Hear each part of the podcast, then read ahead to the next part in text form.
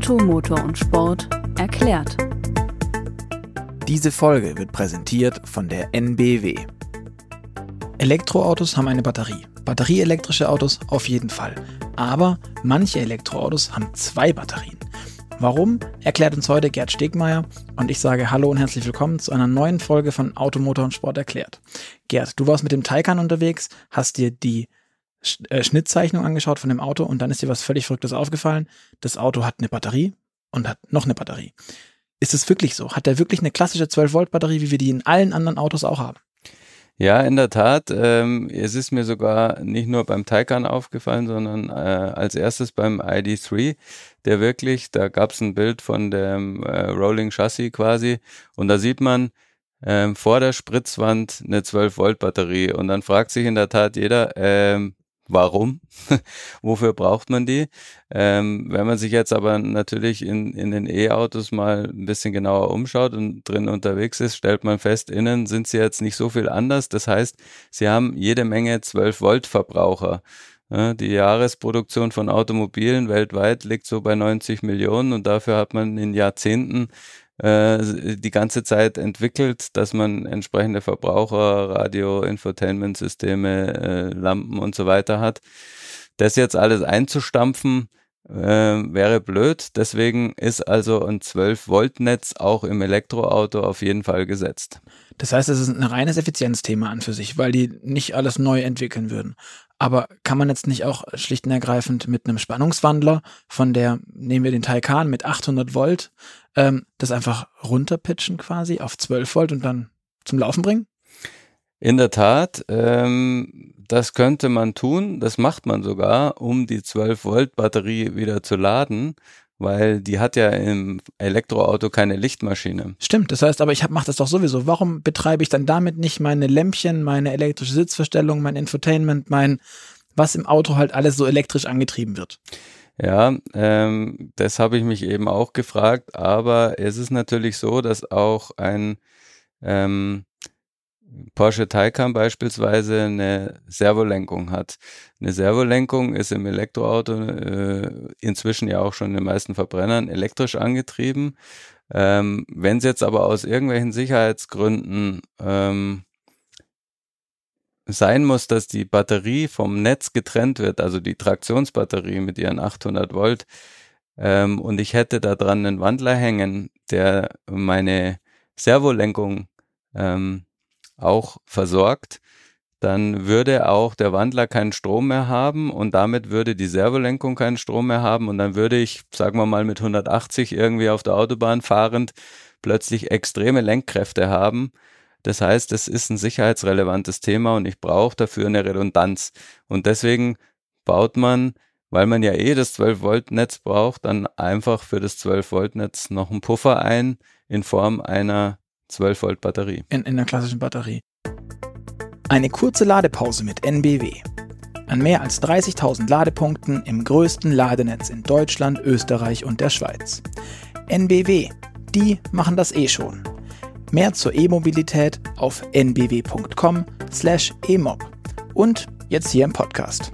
Weiter geht's mit E-Mobilität, NBW und mit uns. Jetzt haben wir ähm, den Punkt, dass in einem Taycan, das ja eine neue Batterie ist. Jetzt kämpfen Elektroautos. Wir haben Autos wie einen Audi e-tron. Ich glaube, der wiegt 2600 Kilo. Wir haben einen EQC, der wiegt auch zweieinhalbtausend. Wir haben ein Model X, das ist auch unfassbar schwer. Ähm, Porsche Sportwagenhersteller, Gewicht ist alles für die Dynamik. Haben die da auch einfach eine ganz normale Bleiakku, wie ich in meinem allerersten Golf, den ich hatte, ähm, drin oder was machen die da jetzt anders? Oder sparen die da wenigstens auch? Ja, tatsächlich. Ähm, auch wenn das jetzt natürlich im Vergleich zur Traktionsbatterie, die weit über 600 Kilo wiegt, ähm, ein gespielter Witz ist, wenn man da noch einen Bleiakku reinhängt. Aber Porsche hat immerhin aus Gewichtsgründen eine Lithium-Ionen-Batterie auch als 12-Volt-Batterie da verbaut. Und wie ist das? Also ist diese Batterie gesetzt? Kann man diese Redundanz auch noch irgendwie anders herstellen? Wie machen das andere Hersteller? Ähm, also grundsätzlich, so sagten mir die, die Taycan-Entwickler, wäre es denkbar, aber man müsste diese Redundanz eben dann tatsächlich auf andere Weise herstellen und das wäre kein Stück äh, weniger aufwendig. Das heißt, letztlich ist es der einfachere Weg, da einfach nochmal äh, ja für das andere Netz auch nochmal eine andere Batterie reinzutun. Ähm, sonst bräuchte man ja letztlich ähm, irgendwie ein abgetrenntes Stück Batterie von der Hochvoltbatterie und einen zweiten Wandler und dann merkt man schon, okay, dann okay, ist das, vielleicht doch einfacher. Das klingt irgendwie doch jetzt alles schon relativ schnell, relativ kompliziert. Ähm, Habe ich denn davon auch irgendeinen Vorteil? Verrückte Idee. Ähm, kann ich beispielsweise einem Verbrenner mit einer mit einem Elektroauto dann Starthilfe geben wenigstens? Also kann ich die auch noch extern nutzen oder lässt die wirklich nur Lämpchen leuchten? Nee, die ist tatsächlich ähm, so, sie ist nicht ganz so groß natürlich wie in einem vergleichbaren Verbrenner, weil sie ja den Anlasser nicht antreiben muss. Ne? Ähm, und Elektroauto antreiben würde jetzt nicht viel bringen. Also umgerechnet hat die so ungefähr 1,3 Kilowattstunden ähm, die da reinpassen. Damit mhm. komme ich nicht besonders weit, ne? wenn man weiß, dass der Taycan eine Batterie hat, die 93 Kilowattstunden hat, also die Traktionsbatterie. Aber ich kann tatsächlich, ähm, und das ist auch so vorgesehen, das heißt, es gibt diese klassischen ähm, ähm, ja, äh, Klemmenpunkte, im, im Motorraum, auch an den Stellen, wie man es kennt, irgendwo vor der Spritzwand, beim Taycan ziemlich in der Mitte. Mhm. Ähm, und da könnte ich mit meinem Starthilfekabel an die 12 Volt Batterie, muss dann auch keine Angst haben vor den 800 Volt, dass ich meinen Verbrenner mit der Starthilfe gleich in die Luft jage, sondern ich bin dann wirklich am 12 Volt Netz und kann Starthilfe geben. Ähm, ich sollte natürlich nicht ewig brauchen, wenn ich nicht die Batterie quasi unter Spannung setze, die Hochvolt-Batterie, die die Niedervolt-Batterie wieder versorgt.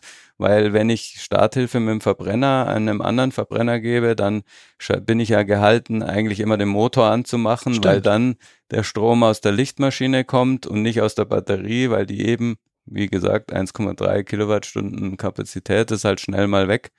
Ähm, ja. Und noch ein bisschen Service-Redakteurwissen am Rande.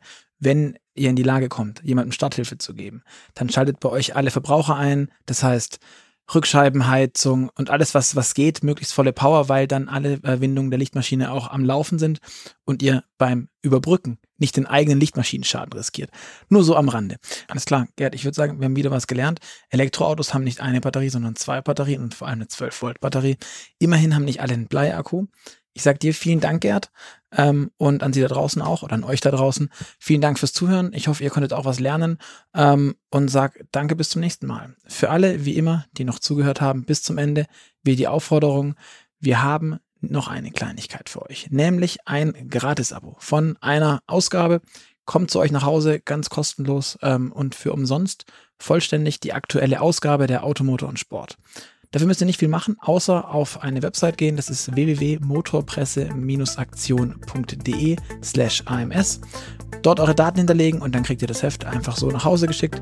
Ich denke, das ist schön und ganz fair und auch nett von den Kollegen aus unserem Vertrieb, die das angestoßen haben. Und sag nochmal vielen Dank, Gerd, an dich und bis zum nächsten Mal da draußen. Ich sage auch danke. Tschüss.